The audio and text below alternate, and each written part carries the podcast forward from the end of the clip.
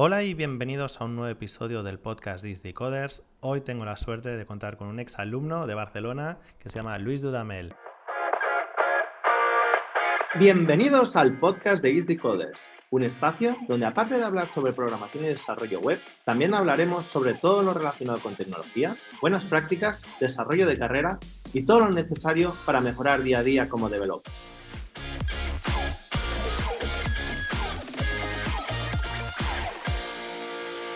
¿Qué tal Luis? ¿Cómo estás? Hola, bien, bien. ¿Cómo están todos los, los oyentes de, de, tu podcast, Mike? Gracias por la invitación. Así que siempre feliz y siempre eh, contento de, de, que me invites a hacer cosas.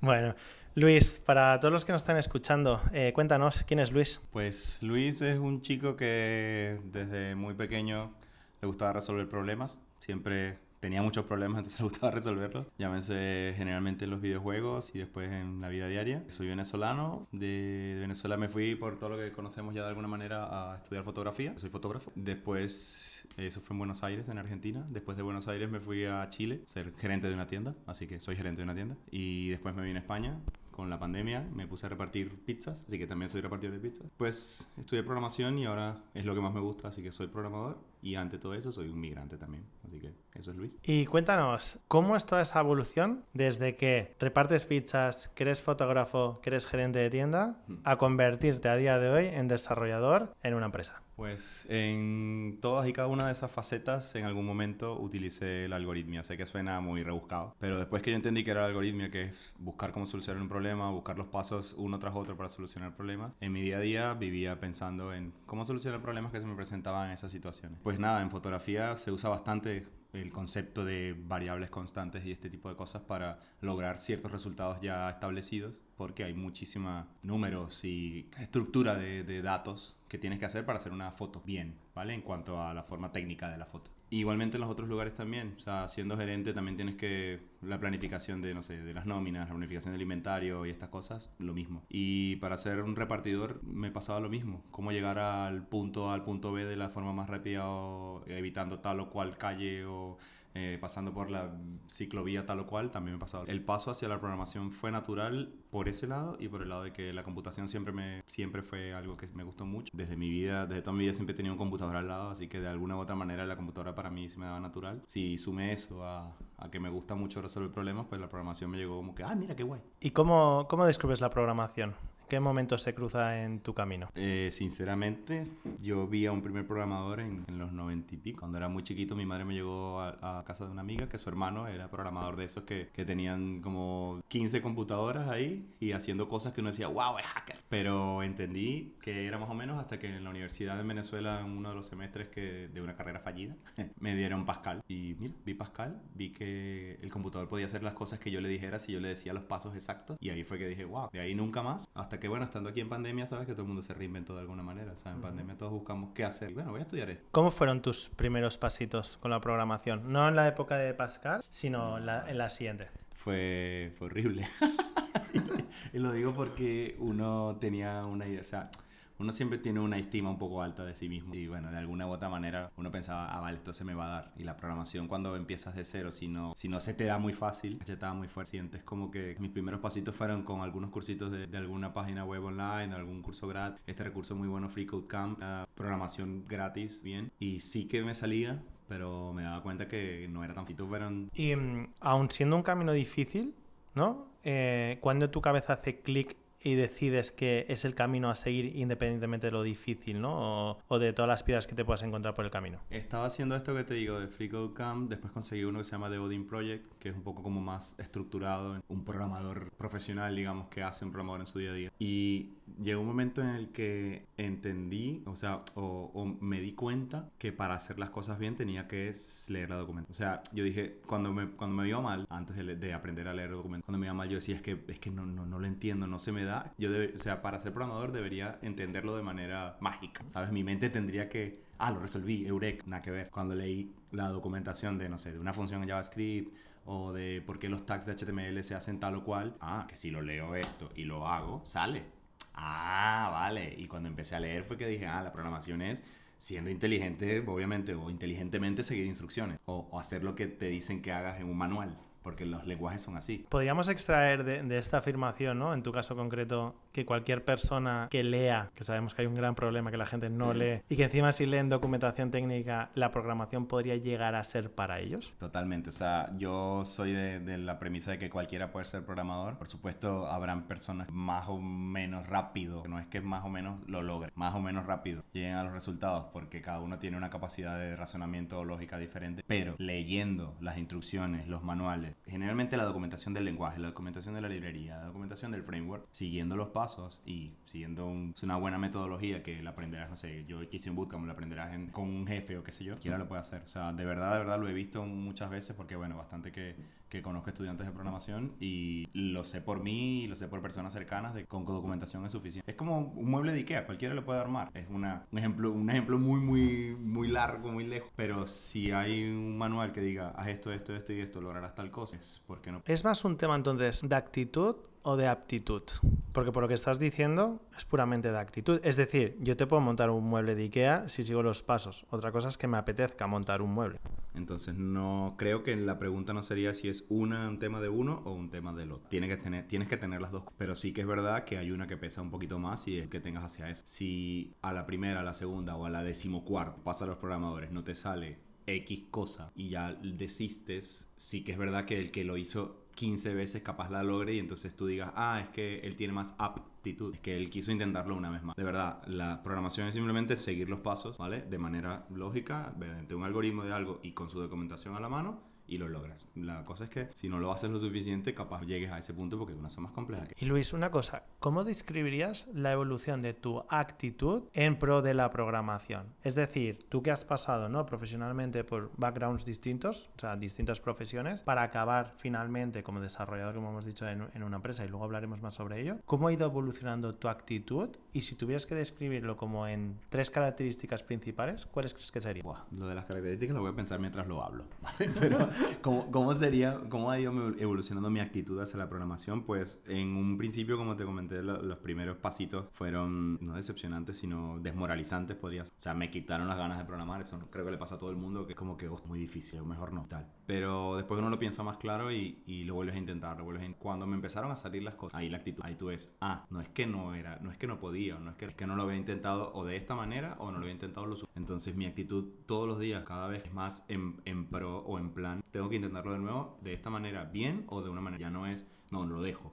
Bueno, primero porque no podría porque estoy en un trabajo en el que tengo que hacer cosas. Pero podría tranquilamente desistir de esa función o de ese problema o ese bug que tengo y ir a otro. Pero ya yo sé que es que intentándolo muchas veces, siguiendo documentación o buscando otro, otro, otro enfoque, otro approach y tal, seguro llegaré. Porque ya lo he vivido. Entonces mi actitud cada vez es más Vale, tranqui, sigue. Nada que esto no esté saliendo, que es lo normal en la programación. La primera de todo creo que es resiliencia. ¿no? Es un poco el cómo te vas adaptando, vas fluyendo un poco con los distintos acontecimientos que te van pasando y ya preparas tu mente para decir, vale, sé que me voy a encontrar piedras, sé que me voy a encontrar problemas, pero sé que tengo la capacidad o al menos la energía, la fuerza o la motivación para poderla superar. Ser metódico, porque hay ciertos procesos en acción, el desarrollo y solución de, problemas, tal, que siguen una metodología pero muy específica. Y eso, cada vez soy un programador más metódico y eso creo que es una, una ventaja como programador, ¿vale? Sí que es verdad que no puede ser 100% completamente sin salirme de mis límites y pensar fuera de la caja porque en algún momento tendrás que hacer, ¿vale? Pero los básicos y las cosas muy fundamentales sí que son una metodología que ya está aprobada por todos los años y sigue siendo. ¿Crees que una tercera sería humildad? Sí, pero es que eso es algo que creo que va un poco intrínseco en, la persona, o sea, porque no, no, creo que puedas ser un programador humilde si no eres humilde, o sea, como persona tienes que saber cómo es ser humilde o destilar humildad para que en tus facetas, programador, padre, amigo, puedas ser una persona humilde. Así que mi programación, no sé si podría ser programación humilde. Por... Sí que vemos, ¿no? A veces, eh, y luego entraremos un poco más en detalle sobre el bootcamp o SD Coders, ¿no? Y, y la tipología de alumnos que tenemos. Vemos que aquellos, y tú fuiste uno de esos casos, que superan con éxito el bootcamp y lo aprovechan al máximo dentro de esa humildad por no tener miedo a preguntar, ¿no? De, ah, vale. de demostrarte al mundo que eres humano, que no lo sabes todo, que tienes la ambición por querer saber todo, pero evidentemente hay limitaciones de conocimiento, de, de, aptitudes, ¿no? Y es, oye, ¿cómo te abres al mundo y cómo pides la ayuda en pro a ser mejor developer. Sí, eso es parte, y creo que ya dejando un poco atrás lo de una tercera definición, sino que abriendo un poco un tema de diciendo, es parte de algo muy importante en programas, que son las soft.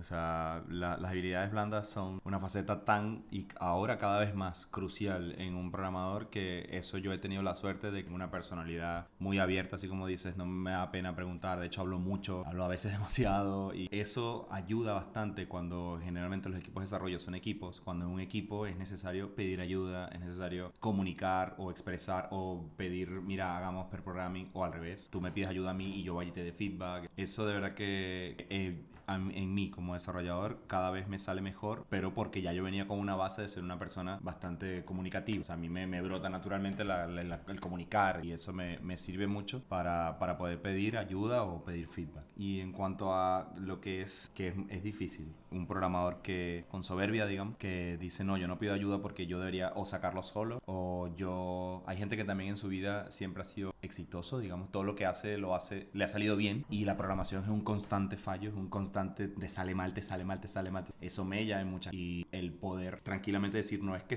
yo soy poco persona o es que yo soy malo, sino que este es el proceso. Enfrentarse contra mal, mal, mal, mal, mal. Ah, sale bien. Siguiente tarea. Mal, mal, mal, mal, mal. Sale. Eso sí que es verdad que, que ha crecido bastante en mí y tengo la suerte de que me voy muy tanto, ¿eh? Porque sí me pasa, pero no me voy muy abajo por, por los bugs y por los errores. Porque Luis, tú que pasaste por el, por el bootcamp y ya hace unos, unos meses de ello, un año y medio ya. Sí, ahora que lo ves un poco en retrospectiva, ¿no? Lo, ves ya a toro pasado. ¿Qué crees que desarrollaste más? ¿Hard skills o soft skills? No, como, pero demasiadísimo las, las soft skills. Demasiadísimo. Porque el bootcamp, a mí en particular, ¿vale? Yo no lo veo como un bootcamp para aprender código. Yo lo veo como un bootcamp para aprender a ser un desarrollador en un equipo. Y eso es diferente, porque generalmente, por la experiencia que tengo ahora trabajando, tengo la experiencia que tengo conocida en un equipo, no necesitan un crack del código, ¿vale? Generalmente son piezas que son, son personas, o sea, bueno, pero somos piezas de un equipo que se apoyan y se complementan para poder salir adelante todo el proyecto. Entonces, lo que yo aprendí en el bootcamp fue totalmente a, a pedir feedback, a dar feedback, poder saber cómo expresar un stopper, poder entender el stopper del otro, o sea, Aquí yo aprendí fue soft skills. Eh, sí, que claro, por supuesto que aprendí eh, lógica, aprendí sintaxis, aprendí teoría, claro que sí. Aprendí metodología, que es muy importante. Pero fíjate, metodología no es código, metodología es cómo tú en un equipo puedes seguir instrucciones, puedes lograr objetivos o puedes acoplarte a la metodología del equipo. Soft skills es lo que, es lo que creo que ahora prela cada vez más y fue lo que más aprendí en el boot. Porque para alguien que quizá está en ese momento, ¿no? Que, mm, que quiere un cambio profesional, que se está planteando el mundo de la tecnología y concretamente el del desarrollo web, evidentemente pues nos están tanteando, ¿no? O, están planteándose que quizá una de las opciones por las que continuar, ¿no? O formarse es Is Decoders con, con nuestro bootcamp de, de programación web, ¿no? Pero, ¿qué se va a encontrar un alumno? Tú que has pasado por, por esta experiencia. Puede- Puedes ser totalmente honesto, No, ¿eh? que yo siempre soy totalmente honesto, pero me río mucho porque a mí me gusta mucho el bootcamp porque es una, o sea, siento, siento porque así lo fue para mí, que es una experiencia que yo de verdad la sufrí mucho. Pero la sufrí ¿por qué? Porque es un golpe en la cara que tú vienes sintiéndote un poco inteligente, digamos, y aquí la programación en, en pocas semanas condensadas, la info es tanta que te abruman. Pero después que te encuentras, cuando empiezas a seguir las instrucciones o a seguir la metodología de profe o a seguir la metodología de bootcamp, te das cuenta, ojalá más temprano que tarde, de que lo que está sucediendo es haz esto que llega, haz esto que, haz esto que llegarás, ¿vale? Entonces te encuentras con metodología, te encuentras con, con cosas diferentes que nunca habías visto. Principalmente a mí me pasaba que, que como tenía un poquito de la mano la informática, de- me encontré con conceptos, con formas de hacer las cosas que yo decía, ah, claro, así es mucho más fácil, ah, claro, o así sí lo voy a lograr esto, tal o cual. Entonces, ¿qué, me, qué, qué te puedes encontrar aquí como estudiante específicamente? Sobre todo metodología. Te encontrarás código raro, qué código que vas a conseguir en internet, en videos de YouTube, pero la metodología te la vas a encontrar. Y eso de verdad que por eso es que, que me gusta tanto venir y tal a veces, porque a veces hasta refresco de, de- pasada, cuando vengo a trabajar aquí de, remoto, refresco de pasada algún tipo de metodología. Así que lo que te encuentras aquí es eh, tu yo viendo conceptos abstractos que, que si te gusta esto, si termina eh, gustando la programación, te va a molar. La verdad que no me canso de, de repetir esa metodología, no me canso de, de querer volver a ver o volver a usar tal o cual función. ¿Por qué crees que le genera tanta frustración a, a mucha gente que pasa por, por el aula, que de repente dicen, no estoy aprendiendo a programar, y esto en teoría es un bootcamp de programación? Porque uno siente que no está aprendiendo a programar. Uno siente que no está aprendiendo, ni siquiera a programar. Uno siente que no está aprendiendo. Entonces, que eso te genere más o menos frustración, por supuesto, va a depender de cada uno, ¿no? Pero sí que es verdad que tanta info, tanta info no, info tan compleja, porque no es que es una cantidad. Bueno, sí es verdad también que es una cantidad, pero lo, más, más fuerte es que es, info, ese es complejo. Tanta que te llega y te llega y te llega a diario, tú sientes de verdad, físicamente tu pobre cerebrito no, no, no, puede, no puede recibir tanto o guardarlo tanto. Entonces es, es frustrante porque, como te digo, hay mucha gente que, muchos, pues yo también, que en su vida diaria anterior al bootcamp todo es aprendo y sé y tal y continúo. O por ejemplo en la, en, la, en la educación formal que nos dan a nosotros en las universidades y tal, las cosas son, bueno, toma seis meses de estudios súper lentos y tal y haz cuatro o cinco pruebas grandes, no sé qué, y recién ahí lo apruebas. Aquí no, aquí es toma, toma, toma, toma. Y nuestro cerebro no está acostumbrado a eso. Si nuestro cerebro no está acostumbrado a eso porque nunca lo hemos vivido. Si nunca lo has vivido, te va a costar aceptar el hecho de que no estás, no estás entendiendo nada. Pero llega. O sea, lo, lo cómico no, lo, lo, lo, brutal es que te das cuenta que ahora, que lo pienso año y medio después, es como que si todo lo que yo me sentía mal, ya no me siento mal. O sea, ya lo entiendo. Ah, vale. Frustrante porque uno en ese momento no lo ve.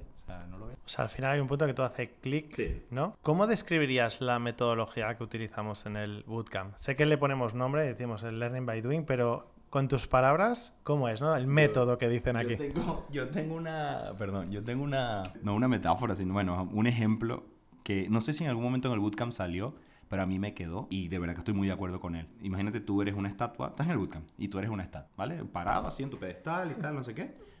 Y Mario, o el profe, o el, profe que sea, porque a veces eran los profes asistentes o quien sea, es una persona que te está lanzando piedritas. En algún momento, como las estatuas, las estatuas tienen relieve y tal, no sé qué, una que otra piedrita se queda. La gran mayoría de las piedritas se caen al piso, ¿vale? Ese es info que te lanzan todos los días en el bootcamp y te lleva y te rebota porque tu cerebro no le cabe. Al final de cuentas, tú como que vas recogiendo esas piedras, ya no eres estatua, digamos que ya no eres estatua, ya, te, ya no eres piedra y te puedes mover y las recoges. Y todo eso te llega. Entonces la info te la lanza, llega, no te entra porque físicamente no da, pero está no sé cómo referencia, pero por hacer y hacer, hacerlo y hacer. Pues esa, esa información la vas recogiendo, la vas recogiendo y la vas adaptando a ti, la vas entrando y, y se... Learn by doing, sí, seguro. Pero yo lo vi es como que me lanzaron mucha info y la única forma de que lo aprendí fue haciendo, cogiendo esa info de nuevo en algún momento. ¡Ah! Lo dijo en la semana tal. ¡Ah! Lo tengo en esta documentación por aquí. Ah, está en tal lado, la cojo y eso lo sigo haciendo en el día, de verdad. O sea, a veces en nuestro trabajo me doy cuenta que también aquí te preparan para situaciones, eh, de, no deber conseguir la palabra, situaciones reales en el ambiente laboral. Es que en mi trabajo me pasa muy parecido. Trabajo en una daily, team lead, crack, y me dice, bueno, lo vemos ahora también. Y lo que vemos es, bueno, mira, esto aquí, esto aquí, esto aquí, esto aquí, esto aquí. ¿Lo, ¿Lo viste? Y yo, sí, sí, sí, sí. Y ese sí, sí, sí, sí, escogí la mitad más o menos pero lo tengo por referencia y es, me voy a picar, lo pico y lo saco. Entonces, eso es, yo lo veo así, la metodología es, bueno, me lanzan cosas y en algún momento las recogeré y me las llevo. Me las llevé todas igual. Y en tu experiencia ahora, ¿no? Ya profesional en, en la empresa en la que estás ahora mismo, todo lo aprendido en el bootcamp, o mejor dicho, todo lo que te transmitieron durante el bootcamp, ¿es lo que realmente luego te has encontrado profesionalmente? No, porque me he encontrado mucho menos de lo aprendido. Y sé que suena vender el bootcamp y tal, pero, o sea, en ese caso sí soy completamente honesto cada vez que me lo preguntan, y me lo preguntes tú o me lo pregunte cualquiera. En el bootcamp aprendimos mucho más de lo que esperan de un junior. Porque yo entré como junior, claro. Como senior, pues la, mi respuesta capaz sería otra. Pero yo entré como junior de, mira, tranquilo, ¿eh? Poquito a poco, tranquilo, ven con nosotros por aquí, vamos a hacer tareas pequeñas, tareas no están complejas y no sé qué. Y yo venía overkill. Yo venía recontra preparado con bazucas y cosas. Y, y a mí me tocó hacer cosas más pequeñas. Pero que entre esas grandes armas que yo traía, traía metodología. Entonces las cosas pequeñas las hago bien, ¿vale? Entonces en el trabajo que me he encontrado cosas igual o más complejas de lo que me ha tocado o lo que aprendí, no. Pero sí que me ha servido para esas cosas menos complejas aplicar metodología, aplicar buenas prácticas. Eso me hace hacer las cosas bien o rápido o lograrlas, porque hay algunas tareas que aparcar para el siguiente sprint, pues no me ha pasado. ¿Qué es lo que te ha hecho diferencial a la hora de que esta empresa quisiera contar contigo?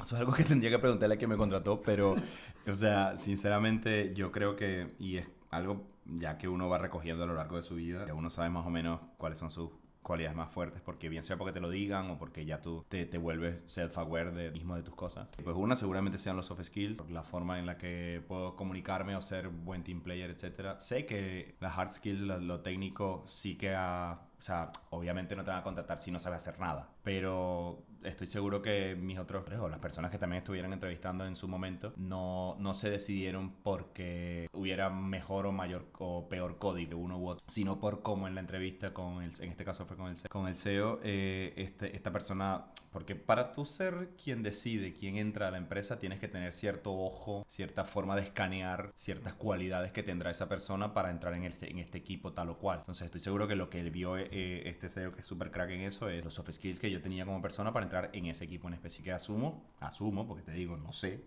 pero asumo que lo que me ha hecho diferencia, me diferenció de mis otras personas es la forma que me comunico, cómo hablaba, la actitud, más allá del código. Estoy ¿Cómo te está beneficiando o perjudicando tu background? Perjudicando vamos a hablar por, porque seguramente eh, el hecho de haber trabajado en cosas un poco difíciles en cuanto a esfuerzo físico o sí, sobre todo esfuerzo físico. Era ser pizzero eh, y ser repartidor de pizzas es súper fuerte por los horarios y tal a veces me hace un poquito, un poquito, no menospreciar, pero sí como decir, ah, este trabajo no es tan duro porque yo he inserte cualquier cosa. Y eso me hace un poco, no, es que no, no es menospreciar, es subestimar, subestimar que el trabajo que estoy haciendo no es igual, ¿vale? Y hay veces que llego a final de día y estoy súper cansado. Entonces, a veces esa mentalidad de, ah, yo soy un guerrero y he hecho de todo y tal, no sé qué, y ahora estoy aquí sentado con aire acondicionado, eso a veces me hace subestimar. Pero de resto, todo ha sido positivo en cuanto a mi background. O sea, el hecho de, como te digo, la resiliencia es súper importante importante porque el programador a día, su día a día es fracasos totales todos los días por todos los bugs. O sea, lo digo en, manera micro, ¿eh? Y el ser una persona que, ah, bueno, le sigo echando, le sigo echando, le sigo para adelante, sigo para adelante, sigo para adelante. O sea, me acordaba que yo cuando tenía que llevar una pizza desde Diagonal Mar hasta arriba hasta el Carmel en bici, ¿vale? Ya cuando iba por ahí por, por la Familia ya estaba muerto, igual seguía, ¿sabes? Sé que es extrapolar cosas muy diferentes, pero sí que la misma actitud de, bueno, ya, vamos, vamos a seguir, vamos a seguir eso, eso me sirvió. Y bueno, no sé, de fotografía, de verdad que ahí fue donde aprendí a seguir paso a paso las instrucciones, porque si tú hacías un paso antes que el otro o no lo hacías, la foto salía, salía completamente sobreexpuesta o salía desenfocada, etc. Entonces, eso me ha ayudado mucho a ser muy metódico. Así que el background en la programación siempre lo aplicas de alguna u otra manera, del el background que traigas, porque la programación da para tantas cosas, todo lo que traigas lo puedes usar. Incluso siempre animamos un poco que en función del background que tenéis, ¿no? Eh, y luego a qué empresa queréis saltar, si al final tenéis ese conocimiento técnico y tenéis conocimiento de negocio, porque lo habéis vivido antes en otra profesión o en, otro, en, otra industria o lo que sea, oye, al final podéis aportar el doble de valor, ¿no? Luis, no hemos hablado de, aunque las has mencionado, las hard skills. ¿Tú actualmente con qué stack estás trabajando? Ahora estoy con el stack MERN. Bueno, mentira, porque como estoy, ahora estoy solo front, Estoy con React, Redux y TypeScript, ¿vale? Así que, o sea, el MERN a mitad, porque no tengo ni Express ni, ni Mongo. Eh, nuestra base de datos está en SQL y ellos, ellos digo porque el back está llevando el back Java. Vale, pero en el front estoy eh, React, Redux, TypeScript, testing se hace con Cypress y un poco más. O sea, bueno, las herramientas mm, diarias de uso no entran dentro del stack, pero de resto eso, TypeScript, React y Redux a, a, full. También estamos usando Context, o sea, un poquito de Flux, si se puede decir, ¿vale? Pero sí que hay algunos algunos componentes de un proyecto u otro que son un poco antiguos, que ya no, no, usan Redux, sino eh, React con clases, un poquito de context, pero en, esencia React. React, y TypeScript. Y sabes que en el bootcamp, eh, Mario, de caso de Barcelona y Alejandro en Madrid, insistimos mucho en tres cosas: buenas prácticas, código limpio, testing. No sé hasta dónde nos puedes desvelar, pero ¿es lo que te has encontrado luego profesionalmente? Sí,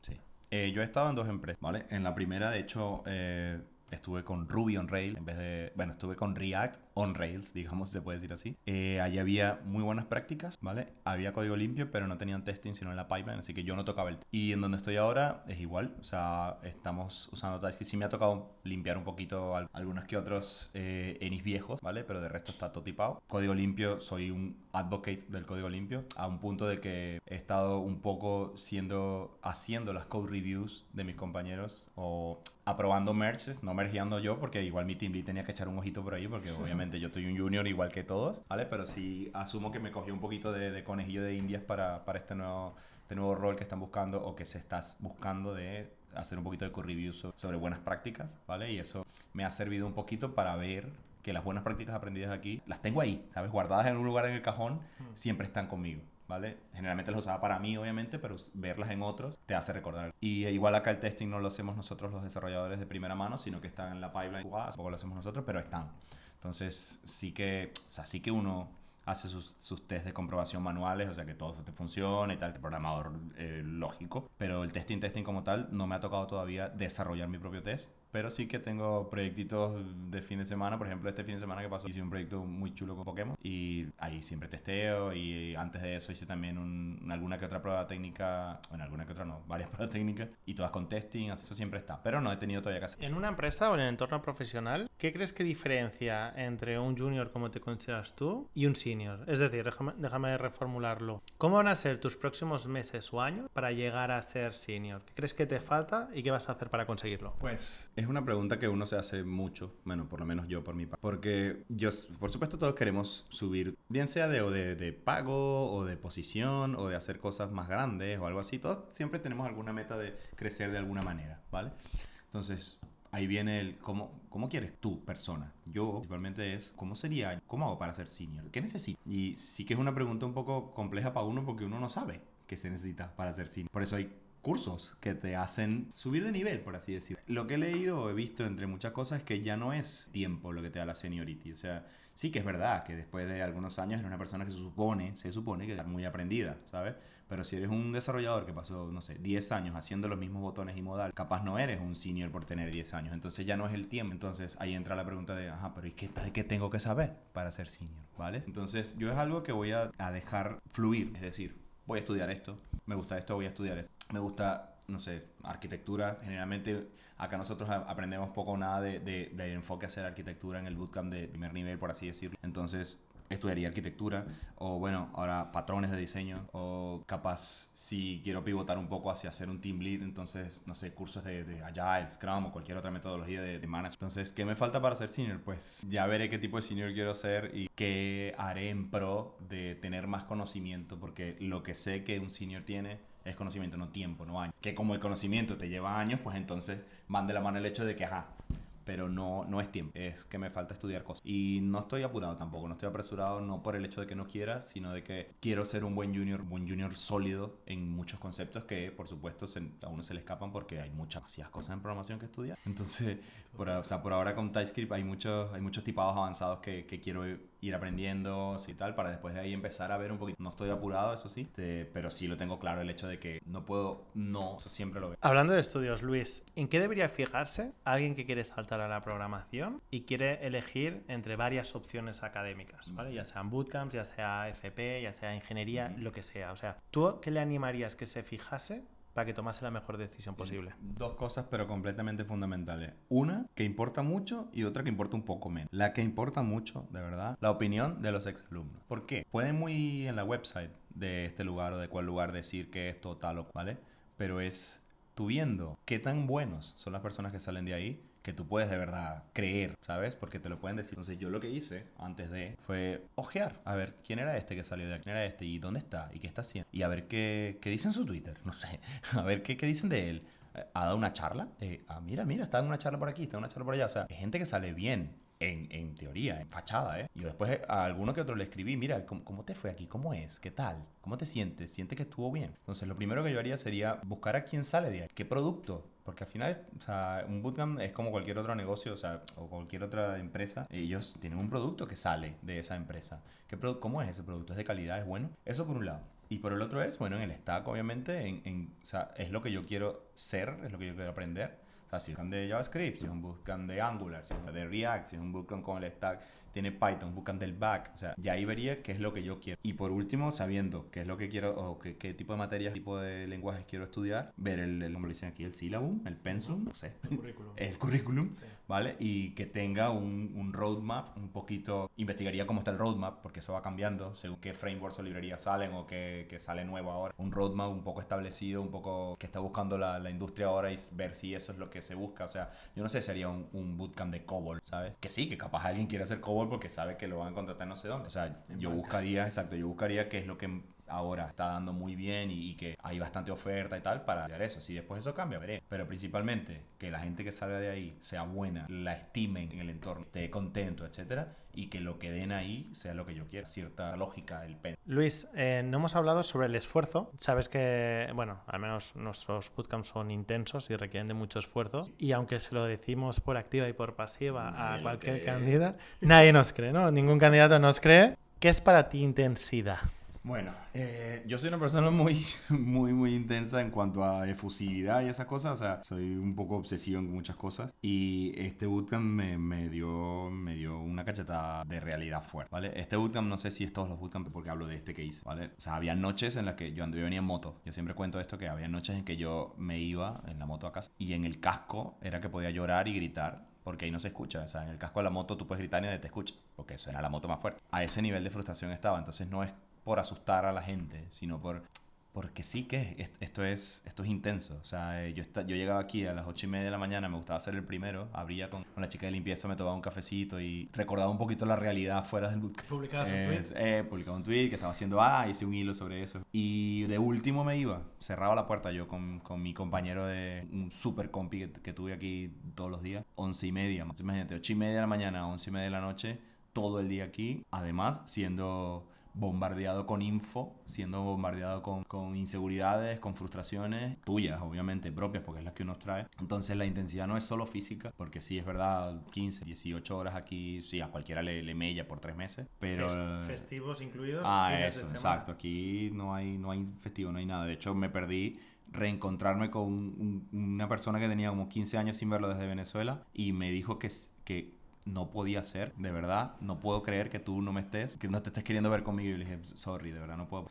Pero bueno, ya después nos vimos. El, que estaba diciendo que el cansancio mental es el más... O sea, llega un momento en que, en que tu mente te pide parar, entonces es importante tener al menos ciertos límites en cuanto a descanso y ciertos límites en cuanto a tu saber cuándo parar, cuándo pedir ayuda, porque no puedas parar o porque no sepas cómo parar, o para que te ayuden a no parar. O sea, eh, es, es, fuerte esto y, y de verdad que lo bueno es que el grupo generalmente, eh, eso es algo muy importante, por lo menos de esta experiencia de que dependes mucho, o sea, es muy, muy de grupo. Y esa dinámica se, se extrapola, pero exactamente igual a la dinámica de la empresa. O sea, la empresa no es igual de intenso y de fuerte, ¿vale? Y que es verdad que, que hay, hay cansancio, cansancio mental y cansancio físico, y la dinámica de grupo es muy, muy... Bueno, ver, vale, ¿en qué te ayudo? ¿Cómo lo Entonces, bueno, pero sí, la, la, experiencia es muy intensa y, y, eso sí, me gustó muchísimo, pero no puedo dejar de decir que es súper fuerte. ¿Qué le recomiendas a alguien para que prepare su entorno, ¿vale? O sea, en plan familiares, vale. amigos, para que cuando se enfrenten a este cambio, ¿no? Y, y a estos tres meses de intensidad,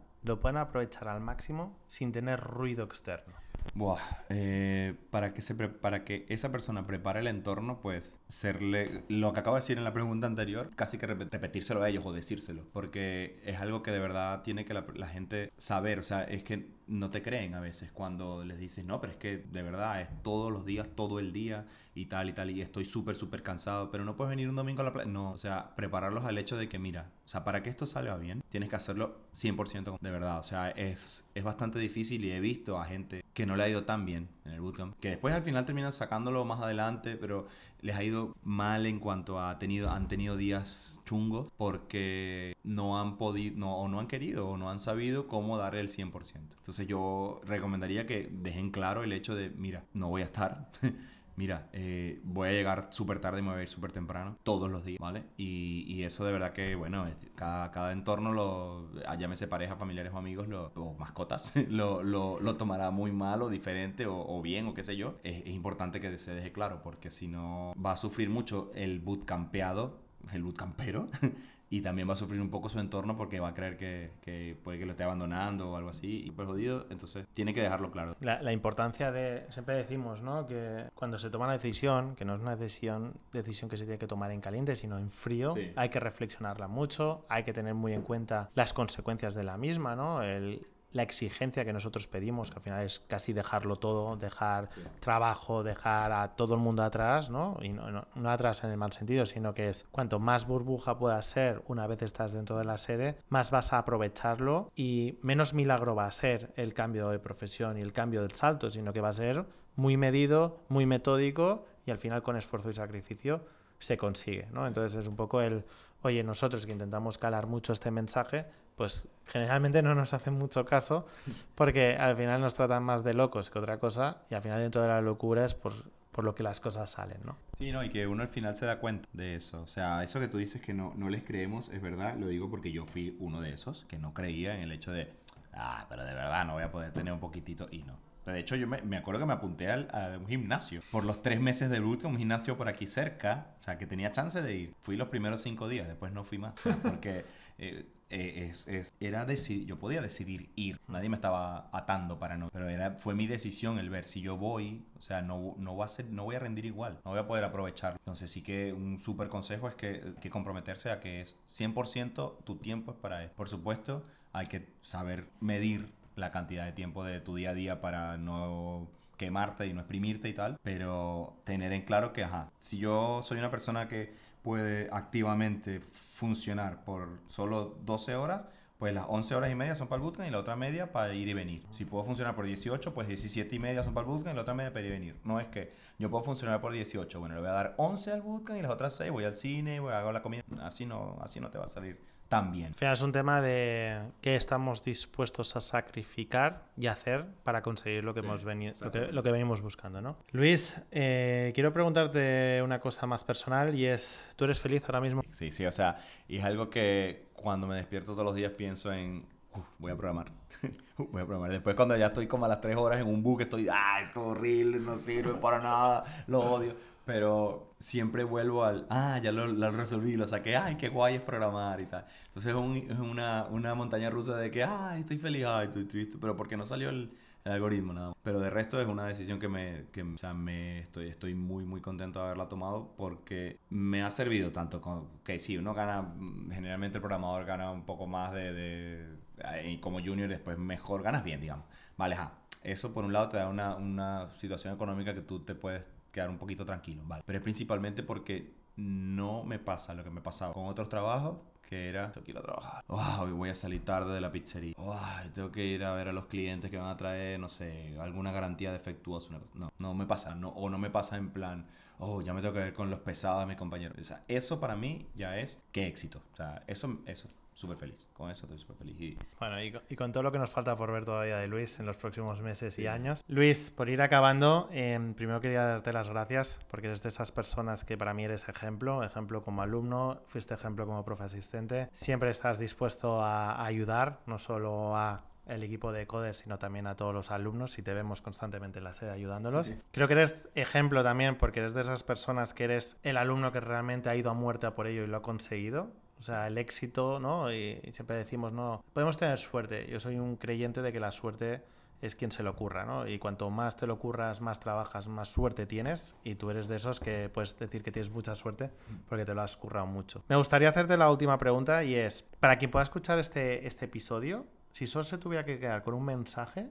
¿cuál te gustaría que fuera? Pues si es porque quieres un cambio de vida, esto es un muy buen cambio. Pruébalo a ver si te gusta, porque sí que es verdad que la programación se te va a hacer difícil si no te gusta. Pero el que no te guste no significa, ay, no me sale bien y tal. No, no. Es el que te guste programar, que te guste, que cuando te, o sea, que cuando resuelvas un problema te guste, que tú digas, ¡wow! Lo saqué. Si eso te gusta, te va a gustar la programación. Se te va a hacer más o menos difícil, bien sea por el background de, no sé, de leer más o menos docu que traiga, o porque vienes con la cabeza muy tribulada ese día y no te salió bien el algoritmo. Pero si te gusta resolver problemas, la programación es para ti porque te da mucho esa satisfacción a cada ratito. Si eres, ¿sabes? Si eres una persona, no sé, a mí, a mí me pasaba que jugaba juegos de rol en el que había que hacer quests o, o misiones, digamos. Cada vez que hacía una era como que sí, lo saqué. Bueno, así me siento yo cuando estoy programando. ¿Sabes? Como cualquier un quest de un juego de rol o de un jueguito, lo que sea, que sacaba una misión pequeñitas, muchas de esas te mantenían con esa emoción de querer hacerlo. Si te gusta resolver problemas, te gusta la programación de manera, de manera eh, implícita y no lo sabes. Pruébalo a ver si te gusta y si te gusta y no te ves tan mal, pues programar te va- se te va a dar muy bien. Genial, muy buen consejo. Luis, lo dicho, muchísimas gracias por bien. ofrecerte, eh, por dejarme entrevistarte. Te no me ofrecí, me perseguiste por cuatro días. Bueno, te- te- podríamos decir que sí, que, que llevo tiempo que quería entrevistarlo. Y, y nada, muchísimas gracias. Te deseo todos los éxitos del mundo. Gracias. Como sé que te vamos a ver mucho por aquí. Sí, seguro. Pues bueno, eh, tampoco es una despedida, pero sí, aparte que los viernes tenemos pizzas para, para todo el mundo que quiera, Que no diga a nadie que vengo por eso. No, no, No, no, mentira, no. Dicho lo cual, muchas gracias Luis. Igualmente. Eh, y también, ¿no? Me gustaría dar las gracias un episodio más a todos los que nos escucháis. Y bueno, dejaremos los datos de Luis en la descripción del episodio por si queréis contactarle. Ya veis que Sí, él sí, el que quiera. habla con transparencia y nada, lo que necesitáis. Así que muchísimas gracias a todos y nos vemos en el próximo episodio del podcast de Easy Code.